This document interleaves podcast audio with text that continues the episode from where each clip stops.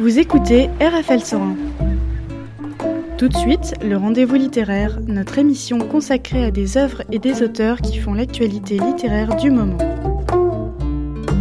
Une émission proposée en partenariat avec la librairie La Boîte à Livres.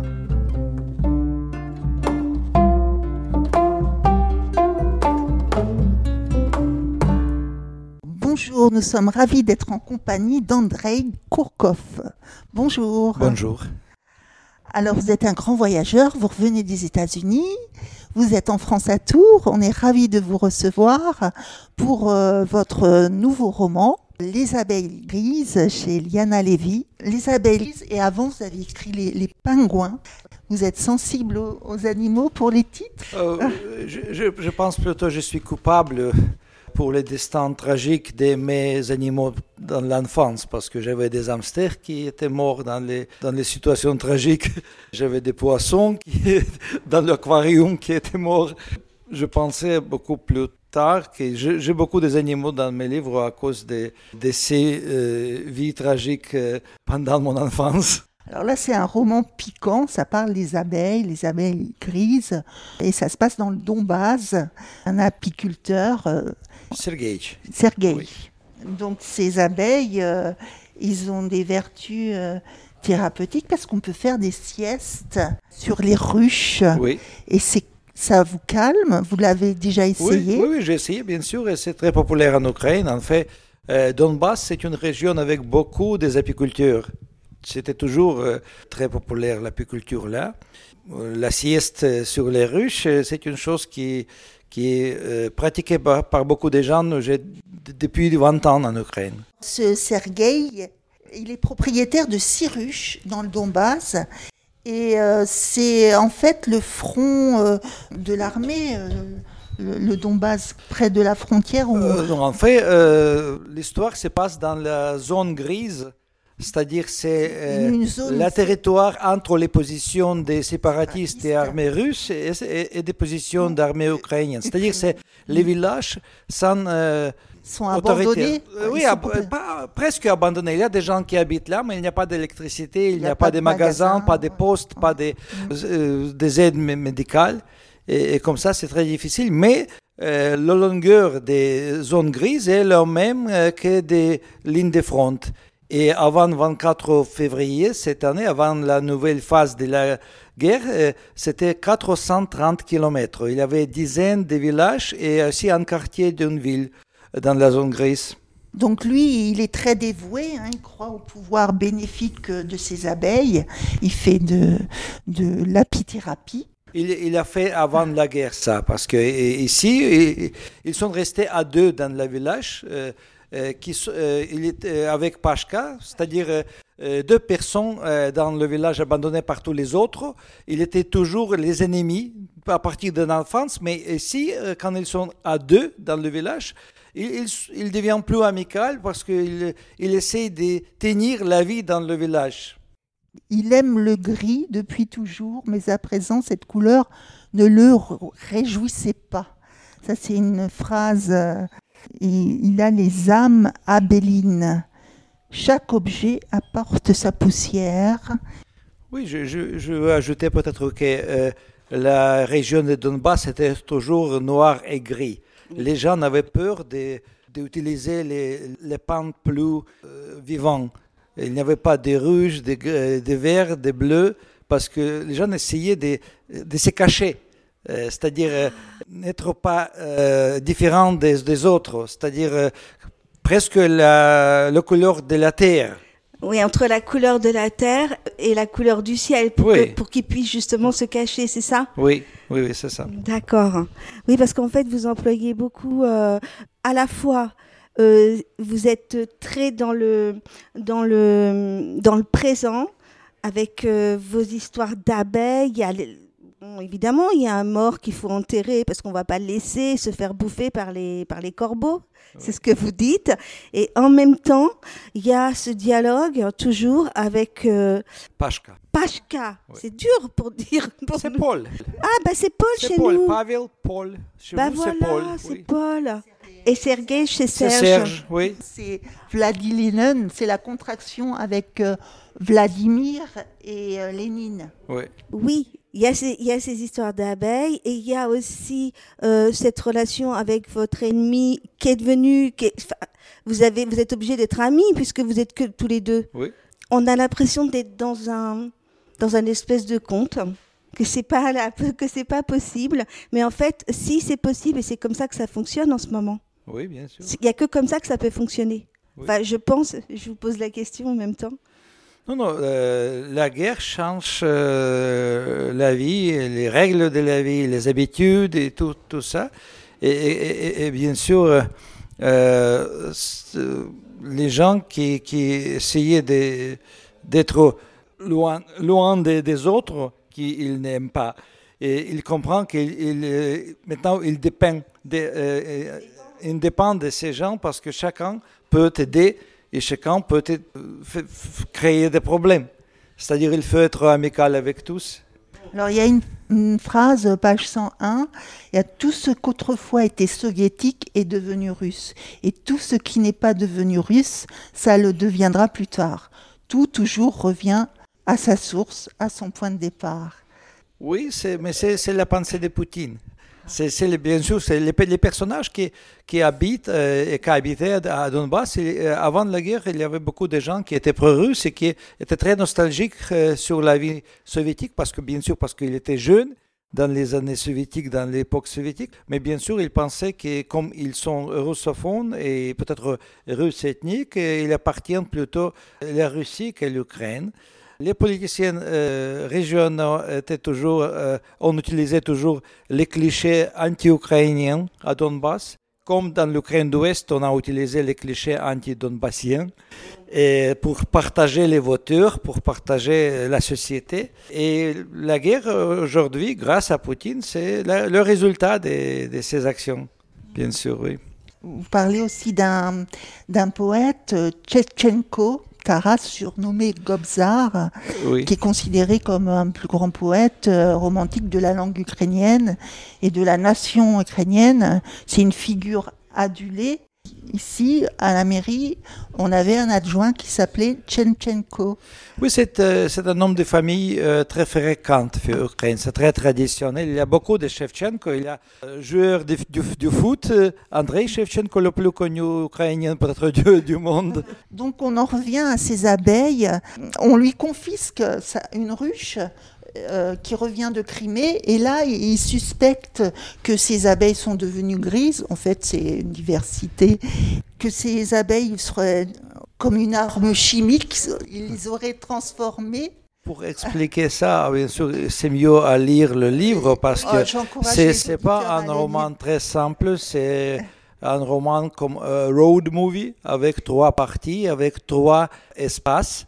Au début, c'est l'histoire qui se passe dans le village presque abandonné avec deux habitants du village. Après, en printemps, Sergei, il a décidé de faire vacances pour ses abeilles parce que il pense qu'ils sont fatigués des bombardements, des sons de la guerre. Il, il veut les prendre et ramener dans les territoires ukrainiens plus pacifiques, plus calmes. Et il part pour Zaporizhia, c'est une région dans le sud. Il reste là quelques semaines, mais après, il doit fuir et il se trouve après dans la Crimée après l'annexion. Crimée contrôlée par euh, l'armée russe, par la Russie, par le se- service secret russe. Et, là, il, euh, il comprend qu'est-ce qu'il passe avec des Tatars de Crime qui sont maltraités par la Russie, qui étaient déportés en 1943 par Staline. Après, ils sont revenus euh, après la chute de l'Union soviétique et maintenant ils sont persécutés encore une fois parce qu'ils n'acceptent pas la- l'annexion.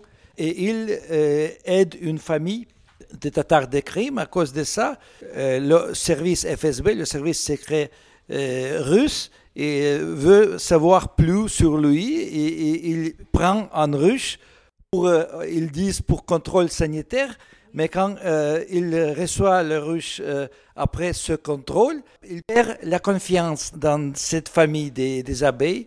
Et, comme ça, c'est pour lui, c'est très tragique parce que les abeilles étaient sa famille.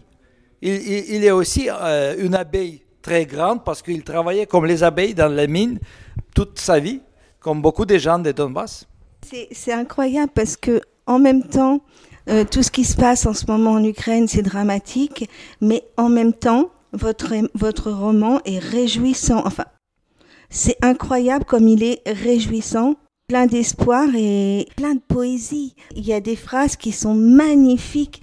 J'ai adoré cette phrase où, vous, quand vous vous retrouvez, enfin, quand le personnage, moi je dis vous parce que vraiment je vous imagine, donc le personnage se retrouve, il regarde son poêle, il remet du bois dedans parce que euh, oui, il faut remettre du bois pour se chauffer. Et à un moment donné, il, il se pose la question et il se dit, je me demande comment font les yeux pour tromper le corps. Et comment font les yeux pour tromper le corps? Parce qu'effectivement, juste à regarder une flamme, bah, ça réchauffe.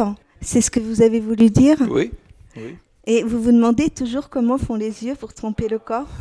Parfois. Est-ce que c'est est-ce que c'est plutôt quelque chose qui, qui, qui, protège aussi ça les yeux euh, et s'imaginer des choses et de voir de voir ce qu'il n'y a pas ou de voir euh, autre chose que ce que ce qu'on voit? Aussi ça oui, c'est aussi euh, le travail d'imagination, c'est aussi euh, une protection psychologique. C'est ce que je oui, voulais euh, entendre, enfin c'est ce que j'avais l'impression. Qu'objet porte sa poussière. Mais alors, vous écrivez en français ou c'est traduit? Non, j'écris en russe, euh, les romans en russe, non-fiction et livres pour les enfants en russe et en ukrainien. Ça, c'était écrit euh, en russe, mais c'est très bien euh, traduit Très bien par traduit. Paul Loken, par un traducteur avec qui je, je vais rencontrer euh, Enfant du mai à Arles. Il est à Arles maintenant dans une résidence pour les traducteurs et, et je crois, j'espère qu'il travaille sur mon prochain roman. J'ai publié en russe 24 romans. C'est-à-dire, il y a peut-être euh, 13 livres en français. Il y a encore beaucoup de travail, mais je continue à écrire. Oui, parce que celui-là, en fait, vous l'avez écrit en 2019, mais il a été édité en 2022. Oui, bien sûr, ça prend en temps. France, ouais. Ouais. Les traductions. Alors, en combien de langues étrangères vous êtes traduit? 40 ans. 40 langues 41. 41 langues Oui, étrangères. Ah, 41. c'est un record. Euh, alors, je reste dans les animaux. Quel personnage, quel animal vous auriez euh, imaginé euh, Poutine? Ouh, c'est lézard. Un lézard. Un lézard. Ah oui. C'est pas très méchant, un lézard.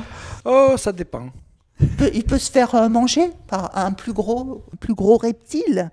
Je suis sûr que c'est une reptile. Ah, alors ça, ça peut être un, C'est un pas petit- quelque chose de très plaisant. Un- Sympa d'avoir euh, les animaux comme ça dans la maison. Le président Zelensky, Ah, c'est perroquet, perroquet? Un petit perroquet. Oui, un petit perroquet. Vert, parce que le nom de famille Zelensky signifiait vert, le couleur vert. Verte, Oui, d'accord. Le tortoise bleu, le tortue bleu et, et- et vert. Oui, oui, C'est oui, un oui. animal de longévité, la tortue, oui. Et alors les perspectives euh, de l'échéance euh, de la guerre, de cette guerre, de la fin de la guerre, vous, vous avez des pronostics euh, ou- Oui, je- si, si euh, Poutine est mort, je, je peux envisager euh, une bataille dans- à, à Kremlin pour euh, prendre le pouvoir. Et il y aura quatre partis participants dans cette guerre à Kremlin.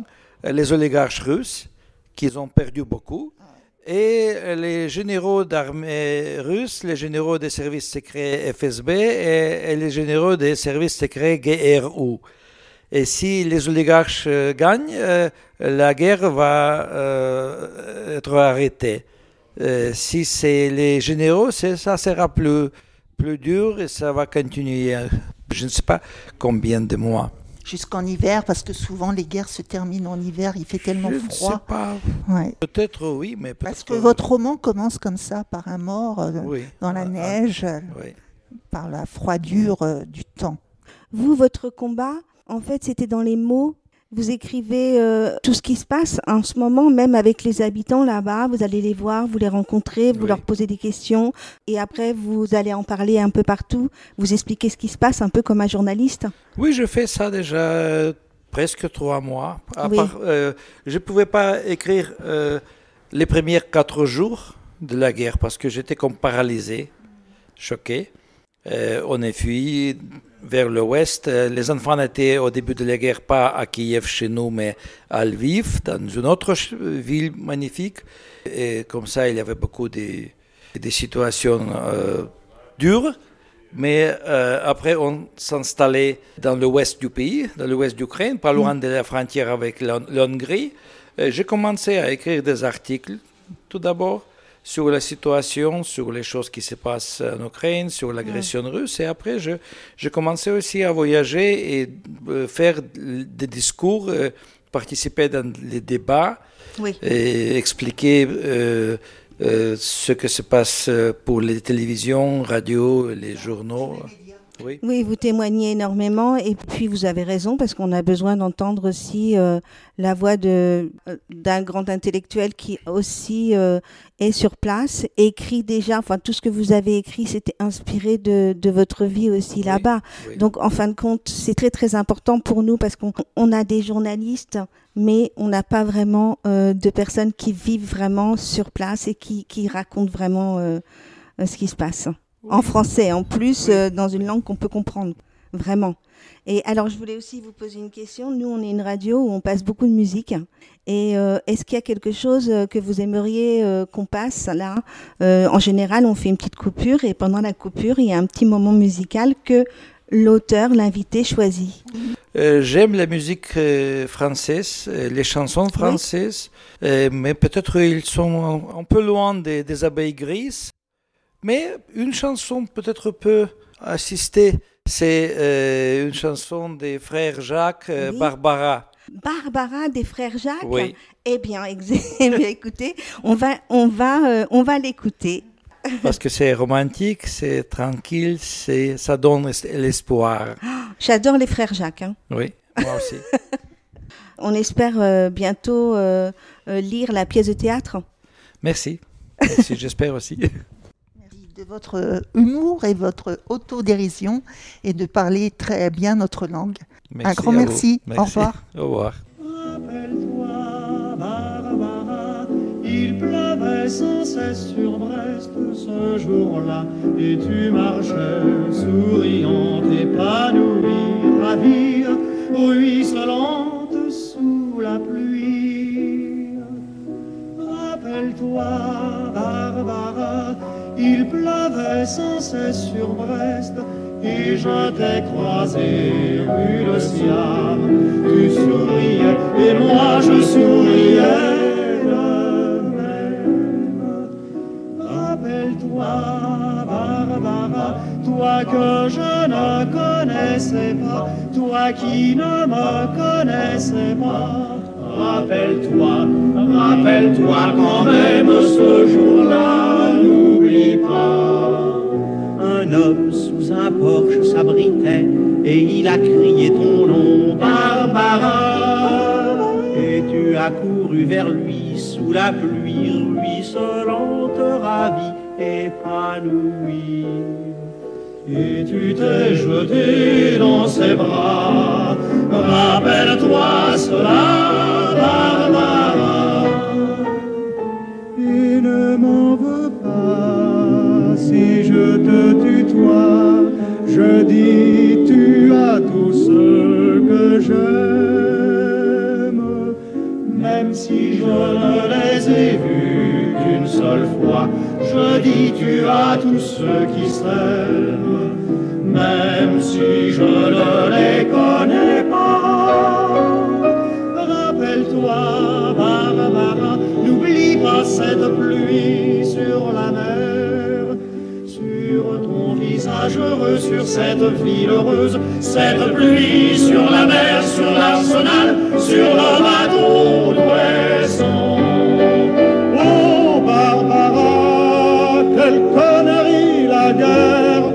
qu'es-tu devenue maintenant sous cette pluie de fer, de feu, d'acier, de sang.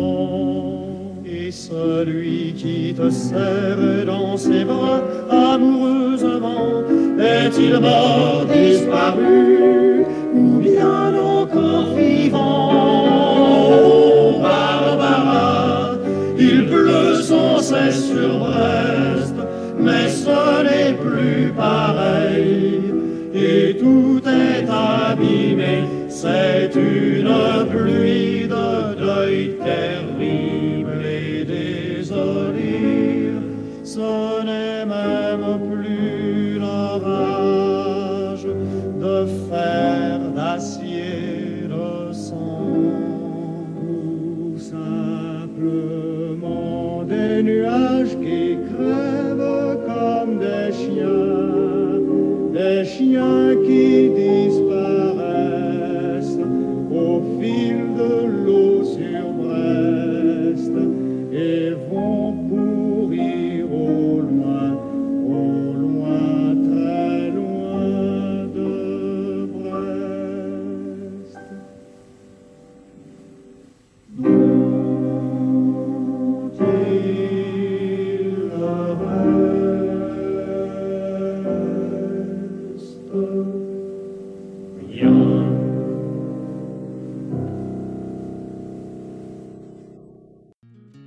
C'était le rendez-vous littéraire sur RFL 101, une émission diffusée le mercredi à 19h, rediffusée le lundi à 19h et le dimanche à 21h.